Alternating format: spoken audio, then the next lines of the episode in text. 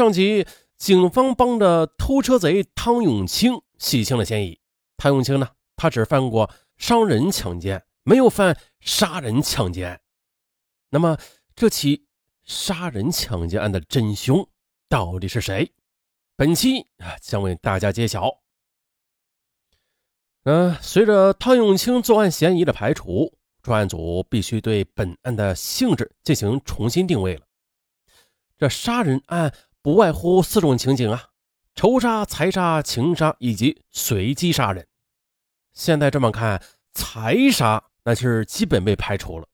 再就是前期又调查走访了解到的情况是，被害人生性憨厚，没有仇家。这夫妇关系也是比较和睦，社会关系简单，所以可以排除财杀、情杀和仇杀。那么接下来就只有最不可能的随机杀人了。为什么说最不可能啊？因为呢，这种类型的案子通常是有暴力倾向的精神病患者所为的。于是。闵行警方一方面在案发地以及周边地区加装探头，每天二十时至次日凌晨二时增派治安力量进行武装巡逻；另一方面，则对周边地区的四百余名的精神病患者情况进行仔细的梳理，对其中有暴力倾向的患者的近期活动轨迹也做调查，就这样逐一排险。哎，最后了！随机杀人的可能性也被彻底排除了，这案件的侦查工作陷入僵局。啊，这仇杀、财杀、情杀以及随机杀人都被排除，这还怎么玩啊？难不成是自杀？扯淡！专案组分析认为了，很可能啊是有一种不为人知的关系引发的矛盾，而这种关系吧，它隐藏的较深。人们往往会被他的表象所迷惑，所以呢，未被前期侦查工作所发现。于是呢，专案组决定了调整思路，重新对被害人家属以及社会关系做仔细排查，寻找破案线索。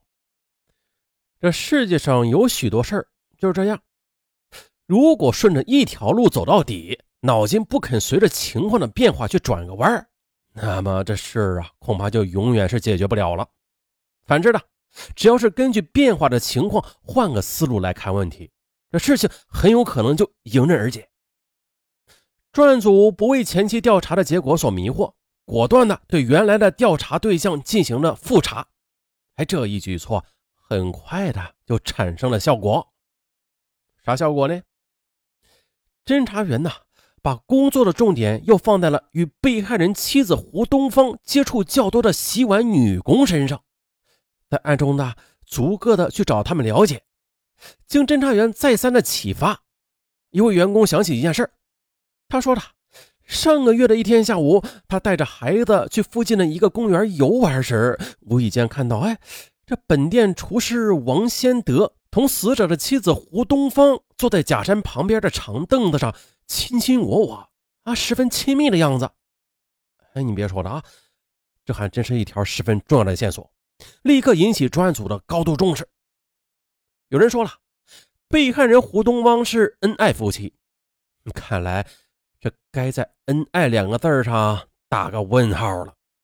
这厨师王先德很可能与被害人的前妻胡东方有染，由此引发情杀案。那不是没有可能的。同时，重案队的何队长他突然想起了，这五月二十四日早晨刚刚案发那阵胡东方母女在案发现场不同的表现，说胡东方见到丈夫被人杀害，出人意料的冷静，那副无动于衷的样子，使人觉得这样的局面好像是早在他的意料之中的。当时。他只是忙着打电话通知女儿和其他的亲属，从他的脸上看不出有太多的悲痛的表情。可令人奇怪的是啊，当死者的父母、兄弟等亲属赶来时，胡东方却突然的扑倒在死者身上，呼天抢地的大哭起来，边哭边双手拍打着尸体啊，边哀叫着：“啊老公啊，你的心肠怎么这么狠呢？说走就走了，丢下我们娘俩该怎么办呢？”他的双脚在地上乱蹬乱蹭，何队长在旁边也是莫名其妙的挨了几脚。可是他的女儿那就不一样了，那是发自内心的悲痛，让人看了也很心酸。当时啊，这何队长他忙着照看现场，想不了那么多。而现在回想起当时的情景，不觉恍然大悟。这种种迹象表明，这对男女与本案有关。专案组马上调看王先德每日必经的沿途监控录像。案发当天晚上没有发现王先德的踪迹，可但是第二天他出现了。他的同事惊奇的发现呢，这个平时一直穿着深蓝色翻领 T 恤衫、蓝黑色休闲裤、很少更换衣服的人，竟然一反常态的换了一套咖啡色的衣服。那么，王先德他为什么要在案发的第二天换身衣服呀？难道？他案发时当天穿的衣服有文章不成？专案组旋即对王先德工作地的更衣箱进行秘密搜查。啊，这虽然没有找到他换下来的衣服吧，却意外的发现了一双带有血迹的黑色的皮鞋。所谓血迹啊，其实只有那么一粒芝麻粒大小的小血星，也就是这么一点小血星啊，他没有逃过老干探。何队长的法眼，这天是六月二日，距案发时正好十天。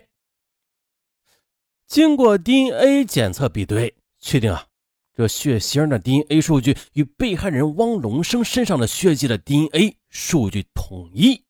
好嘛，案件终于是有了重大的突破，可以说是证据，他终于是开了口。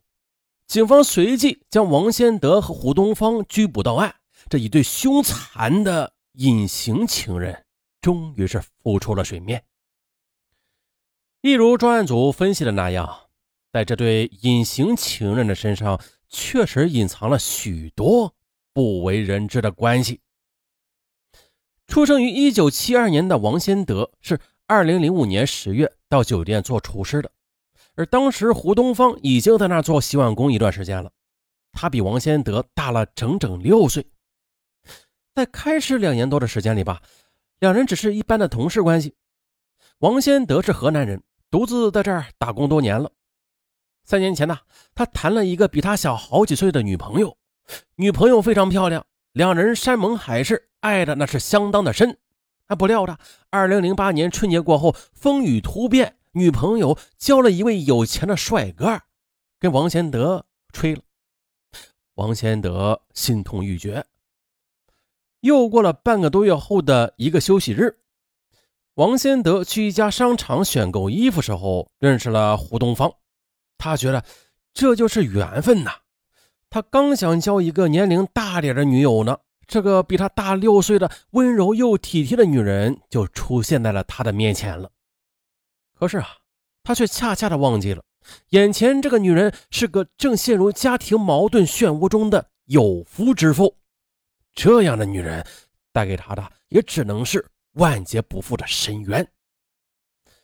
走出商场之后，两人已经是难舍难分了，仿佛是一对热恋中的情侣。此后的王胡二人之间经常在秘密的约会着，感情也是迅速的升温。相处不到一个月呢，两人就发生了性关系。一次，胡东方在酒店里受到了性骚扰。被一位男同事讨了便宜，回家之后啊，告诉老公，非但没有受到安慰，反而被老公责骂，啊，说他自己犯贱，啊，什么苍蝇不叮无缝的蛋，哎，胡东方气得直哭，啊，饭也不吃。而恰恰相反的，王先德他得知之后，对胡东方那是心疼的不得了啊，把那个骚扰他的男人和胡的老公那恨的是牙根痒痒，他百般的呵护他。劝慰他，表示一定要找机会为他出了这口恶气。就在案发前两周的一天，汪龙生上夜班，要到第二天早上八点才下班呢。这汪龙生刚离开，王先德就进入其家与其妻偷欢，两人如胶似漆。一阵嗯嗯呀呀过后，还是舍不得分开，王先德就留下过夜了。哎呀，不了啊！胡东方的老公因为这厂子里边生产任务不足，突然呢于凌晨时分便回了家。哎，这把这对狗男女吓得够呛啊！胡东方急中生智，眼疾手快，当老公的钥匙还在锁眼里转动的时候，他就把情夫推到了女儿的房间里，给躲了起来。再带老公睡了之后，王新德才出来溜走了。啊，有惊无险。为了使自己与胡东方能够永远快乐的生活在一起，这王先德杀汪龙生的心意已决。他特地的关照胡东方说：“等事情发生之后，你千万不要打电话同我联系。待事情过去半年之后，咱再说。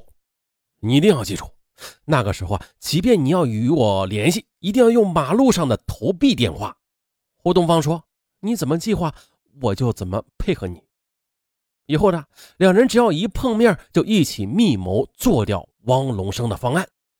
于是啊，在胡东方的多次催促之下，王先德决定铤而走险了。